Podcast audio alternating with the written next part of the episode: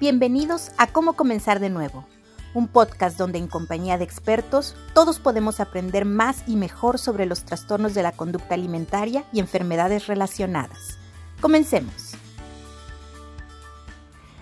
Bienvenidos a nuestro cuarto episodio del podcast Cómo Comenzar de Nuevo.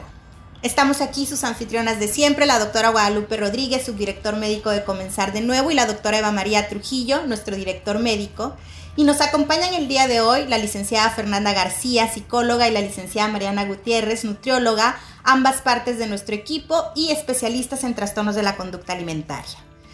El día de hoy vamos a poner sobre la mesa un tema muy importante porque vamos a profundizar en uno de los trastornos de la conducta alimentaria. En los episodios anteriores estuvimos definiendo que existen muchos tipos de trastornos de la conducta alimentaria y el día de hoy vamos a hablar de uno que es vital conocer porque es uno de los más prevalentes en las presentaciones clínicas, pero a la vez uno de los más retadores al momento de diagnosticarlos. Para eso le voy a pasar la palabra a la licenciada Fernanda para que nos ayude a entender un poquito y adentrarnos en este tema del que vamos a hablar el día de hoy. Hola Lupita, muchas gracias. Como tú lo has comentado y lo han revisado en episodios anteriores, los trastornos de la conducta alimentaria son varios y existe, nosotros podemos encontrar esta clasificación en el DSM-5, el cual es un manual internacional que es editado por la Academia de Psiquiatría y es utilizado por los especialistas de la salud mental. Esta clasificación incluye el de otros trastornos de la conducta alimentaria especificados, dentro de los cuales hasta el momento hay cinco categorías. la anorexia nervosa atípica, la bulimia nervosa de baja frecuencia, el trastorno por atracón de baja frecuencia, el trastorno purgativo y el síndrome del comedor nocturno. El día de hoy vamos a enfocarnos en la anorexia nervosa atípica. Para poder adentrarnos en este diagnóstico, necesitamos recordar primero lo que es la anorexia nervosa. Para hablar de anorexia, de acuerdo al DSM-5, estamos hablando de pacientes de bajo peso que tienen patrones de conducta, pensamientos y emociones anormales alrededor de la comida o la alimentación, del peso y la figura. Quien padece anorexia suele restringir la comida o comer muy poco y en algunas ocasiones puede haber casos donde busca deshacerse de las calorías que consumió a esta conducta nosotros le llamamos purgaciones, las cuales pueden ser el, ejercicio que no va de acuerdo a la ingesta calórica que estamos consumiendo, conductas de vomitar, uso de laxantes u otras conductas con la intención de bajar de peso. La razón por la que hoy es importante que hablemos de la anorexia es porque es una enfermedad mental biológicamente influenciada que tiene mayor rango de mortalidad entre todas las enfermedades psiquiátricas. La mayoría de los tratamientos en adultos son poco efectivos y la recaída es más común. Aunque casi toda la investigación que se ha hecho está enfocada en tratar de entender la causa y los factores mantenedores, todavía nos falta mucho por entender. Sabemos del riesgo, biológico y estamos aprendiendo de los factores genéticos. Lo que sí sabemos es que es la enfermedad que tiene mayores complicaciones médicas y psicosociales de todos los trastornos de la conducta alimentaria. Estas complicaciones no necesariamente están reflejadas a través del peso. Ahí es donde entra la anorexia atípica, que es donde hablamos de una persona que exhibe todos los patrones de conducta, pensamientos y emociones típicos de la persona que padece anorexia. Sin embargo, no se encuentra con el bajo peso. Lo vemos en mucha frecuencia en pacientes que han tenido antecedentes de obesidad y sobrepeso y en adolescentes. Tienes toda la razón, Fer. Yo soy la licenciada Mariana Gutiérrez y es muy común que lleguen a nuestra consulta los pacientes preguntándose por qué tienen que venir con nosotros si no están lo suficientemente delgados o no han perdido la suficiente cantidad de peso. Y de hecho hay un documento que lo editó la Academy for Eating Disorders donde habla sobre las nueve realidades sobre los trastornos de la conducta alimentaria. Y hablando sobre la anorexia típica, eh, me gustaría compartirles la primera realidad de este documento que dice que no puedes eh, decir con solo mirar si tienes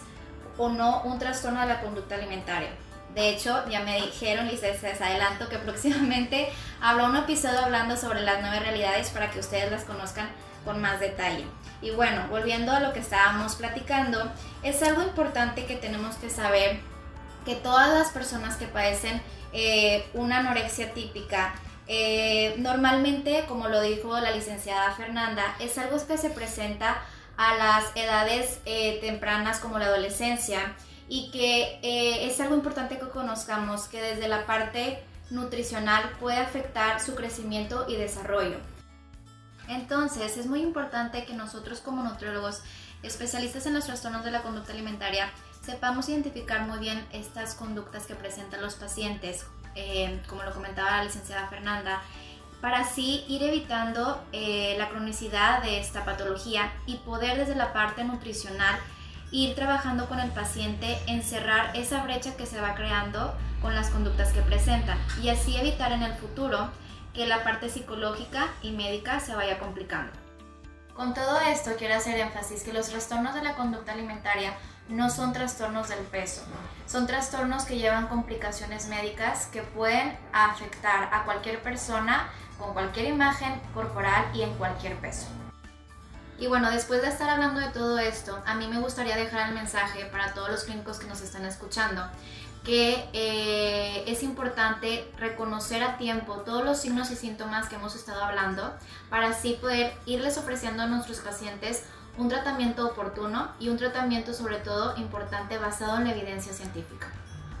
Muy bien, entonces, recapitulando lo que nos dicen la licenciada Fernanda y la licenciada Mariana, cuando hablamos de anorexia típica, estamos hablando de personas donde está afectado este patrón de conductas, emociones, pensamientos relacionados a la alimentación, peso y figura, sin que tengamos una afectación extrema del peso.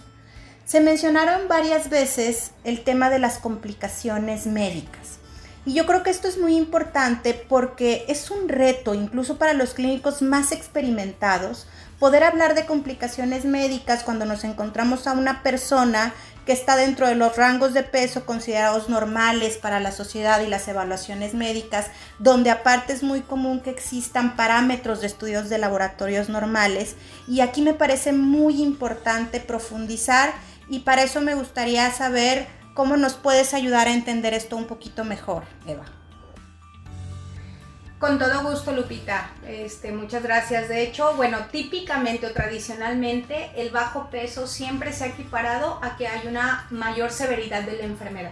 Sin embargo, recientemente, eh, a mediados del año pasado, eh, la doctora Andrea Garber, junto con su equipo en, la Universidad de California, San Francisco, eh, publicaron un artículo muy, muy interesante donde compararon dos grupos de pacientes que en la edad de entre adolescencia adulto joven, entre los 12 y los 24 años de edad, que tenían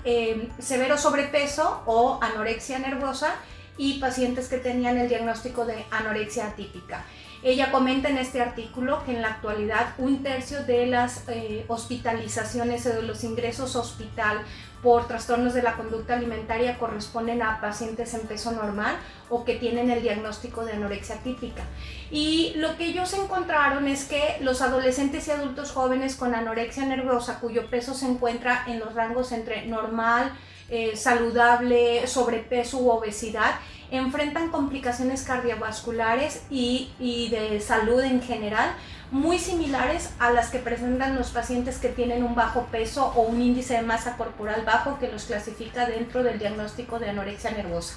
Ellos encontraron que los pacientes con anorexia atípica son más propensos o más bien son tan propensos como los pacientes con anorexia nervosa a tener lo que se llama la bradicardia, que es la frecuencia cardíaca lenta, y que este es un signo clave de inestabilidad médica que puede eh, provocar lo que nosotros llamamos arritmias cardíacas o latidos cardíacos irregulares y por lo tanto dar otras complicaciones más severas. Además, los pacientes con anorexia nervosa típica pueden también llevar una carga psicológica más pesada que los que tienen bajo peso debido a que tienen una mayor preocupación por evitar los alimentos, ya que por más que hacen conductas anormales con la comida, no ven este resultado en el peso como pasa en el paciente que tiene anorexia nervosa y esto genera más sentimientos negativos, frustrantes sobre la forma de su peso y de su cuerpo. Entonces, lo que Andy y su grupo encontró en la Universidad de, California en San Francisco es que aquellos pacientes que tuvieron una pérdida muy grande de peso, muy rápida o de muy larga duración, estaban más severamente enfermos independientemente del peso en el que se encontraban en ese momento. ¿Verdad? Entonces, esto es, importante que la gente lo sepa porque típicamente clínicos eh, profesionales y el público en general tiende a equiparar la gravedad en, base al peso. Ahorita comentábamos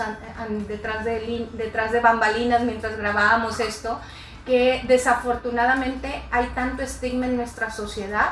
que si la gente no está en los extremos del peso, es decir, no pesa mm, veintitantos, treinta y tantos kilos en la edad ya de adolescente, adulto, joven, o no pesa 300 kilos, la realidad es que a nadie le importa. No se pregunta qué hay detrás de ese peso, como decía la licenciada Mariana, no se puede juzgar si alguien tiene un trastorno de la conducta alimentaria nada más por el peso que tiene. Y este, desafortunadamente eso es lo que vivimos en el día a día. ¿verdad? Y de acuerdo al DSM-5, que como decía la licenciada Fernanda, es como el, manual eh, por excelencia en la psiquiatría para el diagnóstico de trastornos de, de enfermedades mentales, la anorexia nervosa típica cumple con todos los criterios de anorexia nervosa, la restricción de la comida para la pérdida de peso, el miedo intenso a engordar o ganar peso, la forma en que se percibe el cuerpo, la forma distorsionada, es decir, la distorsión de la imagen corporal, excepto por el tener un peso bajo, ¿verdad? Esa es la, esa es la principal diferenciación. Y entonces ellos cuando estaban haciendo este estudio encontraron que las mujeres que tenían anorexia nervosa atípica, eh, eran tan propensos como los que tenían bajo peso de dejar de menstruar, lo cual es, es, algo muy distintivo de la supresión hormonal que ocurre en estos pacientes debido a la mala nutrición y que esto a largo plazo afecta la fertilidad y la densidad mineral ósea o genera enfermedades como la osteoporosis y la osteopenia, como decía la licenciada Mariana, tan importante de identificar para evitar que estas complicaciones se cronifiquen hacia la edad adulta, ¿verdad? Además, los pacientes eh, era la misma, em, encontraron que era la misma eh, posibilidad tanto en el paciente típico como en el paciente atípico de tener algo que nosotros llamamos desequilibrio hidroelectrolítico por una ingesta inadecuada de sodio, potasio, calcio, cloruros, lo que afecta severamente el funcionamiento del cerebro, de los músculos y del corazón, ¿verdad? Y luego todavía más importante, y creo que este es un punto que eh, tenemos que relucir en estas entrevistas, es que el paciente atípico, cuando se le hicieron eh, instrumentos de evaluación psicológicos, obtuvieron em, eh, en estos cuestionarios eh, de psicopatología de trastorno alimentario puntajes más altos que abordó cuestiones como la evitación de la comida, la preocupación por las calorías, em, el comer en forma, eh, en forma secreta, los sentimientos de eh, de, que no les gusta su cuerpo, la incomodidad, la insatisfacción corporal, que este es otro punto muy importante que tenemos que hablar, que a lo mejor Fer nos podría completar algo al respecto, la doctora Lupita. Y, y hasta donde recuerdo, la puntuación global del grupo atípico fue alrededor de 3.8 en comparación a un 3 con los pacientes que padecían anorexia nervosa típica, pero recordemos que los puntajes en las mujeres de la comunidad deben de ser inferiores a 1.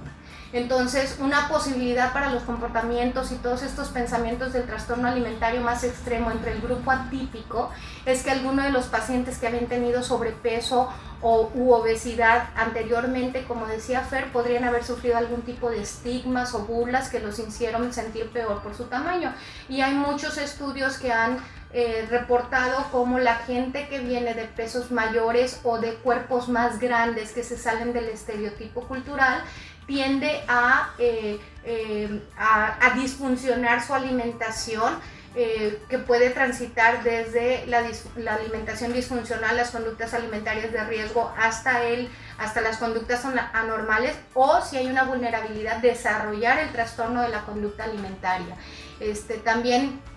cuando alguien está genéticamente más predispuesto a estar más pesado que lo que marca el estereotipo cultural, pues obviamente hay, hay más posibilidad de emplear comportamientos más severos o tener pensamientos más em, alterados con respecto al cuerpo y hay, hay una pelea, una lucha constante contra su biología. Y como, como a mí me gusta explicar a mis pacientes, este, Dios perdona, los hombres a veces, pero la naturaleza nunca. Y siempre cobra la factura cuando nosotros estamos tratando de luchar contra la biología, ¿no? Entonces, todo este estudio es muy importante y marca un parteaguas en nuestro entendimiento de las complicaciones de los trastornos atípicos de la conducta alimentaria, porque nos, nos demuestra que la anorexia nervosa típica es una enfermedad real, y no es un paso previo o una enfermedad más leve que la anorexia. Y los proveedores de salud, todos los clínicos, como dijo Mariana, todos los, proveedores de atención primaria, los pediatras, los, los este, internistas, eh, deben vigilar a sus pacientes con una pérdida de peso grande o rápida, aun y cuando estén dentro de las curvas de crecimiento, todavía dentro de la normalidad. Y este, sobre todo si vienen de un sobrepeso o, o una obesidad, porque estos pacientes están tan enfermos como aquellos que tienen el diagnóstico tradicional de anorexia nervosa. Eh, y, sobre todo, hay un sufrimiento muy importante en estos pacientes y desde muy, mi muy personal punto de vista, eh, además de lo difícil que es hacer el diagnóstico, estos pacientes tienen que luchar contra el estigma social. El estigma de tienes que comer, probablemente tienes que subir de peso, aun y cuando tu cuerpo entre comillas, te traiciona y no alcanza el peso que tú quisieras a pesar de todo lo que te malpasas. Y esto genera una fuerte insatisfacción corporal, este, un, fuerte, eh, mucha frustración, mucho dolor y mucho sufrimiento alrededor de cómo la persona ve su cuerpo y esto también es otra parte muy importante, no nada más la parte médica que tenemos que abordar y a lo mejor aquí Fer o Lupita quisieran agregar algo importante sobre esto. Ok, entonces, cuando hablamos de complicaciones médicas, es importante que tengamos en el radar que estas pueden suceder en cualquier peso y en cualquier tipo de figura corporal porque existe esta entidad que podemos conocer como la malnutrición en peso normal. Y es importante que esto sea atendido por especialistas que conocen del tema, que saben de este patrón de conductas, pensamientos y emociones para que la intervención pueda ser efectiva y evitemos una cronificación o una complicación todavía más severa de este tipo de entidades metabólicas. Me gustaría mucho, Fer, ahorita que escuchaba a la doctora Eva hablar del tema de la insatisfacción corporal, me gustaría mucho que nos ayudaras a entender un poquito más la importancia de este factor cuando hablamos de temas como este que es la anorexia atípica. Claro que sí, Lupita. Mira, como dije al principio, estamos aprendiendo mucho de estos trastornos. Hoy en día la idea de una delgadez extrema es muy común y con el estigma que hay en la sociedad resulta difícil para muchas personas sentirse bien con su cuerpo. Esto significa que una gran parte de nuestra población no está satisfecha con su figura corporal porque no encaja en lo que se conoce como la figura ideal. Uno, un factor de riesgo muy importante para desarrollar un trastorno de la conducta alimentaria es precisamente esta insatisfacción corporal porque nos lleva a conductas alimentarias de riesgo o anormales, como lo sería el inicio de una dieta restrictiva a edades muy tempranas, que dispara una cascada biológica y genética en aquellos que son vulnerables a abrir con enfermedad. Como en muchas ocasiones hemos escuchado decir a la doctora Eva, la malnutrición aguda o crónica en cualquier peso es la llave que abre todas las puertas. Con esto nos explica que si hay vulnerabilidad para otras enfermedades médicas o psiquiátricas, en un cuerpo desnutrido es más fácil que se manifieste. Precisamente hablando de esta cascada biológica, en la desnutrición, como ya lo comentó la doctora Eva, va afectando todos los órganos y sistemas del cuerpo. Y pues la verdad es que muchas veces no nos damos ni cuenta de lo que está sucediendo con nosotros, porque la sociedad ahorita en la que vivimos eh, normalmente nos envuelve y nos eh, y nos hace ver como normal todas estas dietas para bajar de peso, estos productos milagro, incluso estos retos tan intensos que anuncian constantemente. Entonces, vuelvo a insistir que la detección e intervención temprana son muy importantes porque independientemente del peso, el impacto de estas conductas en un cerebro en desarrollo puede ser devastador. Muy bien, entonces queda clarísimo por qué es importante poner sobre la mesa este tipo de diagnósticos como la anorexia típica, que a veces no están dentro del radar común ni de los profesionales ni de la población en general y que efectivamente marcan un patrón de conductas que puede ser muy dañino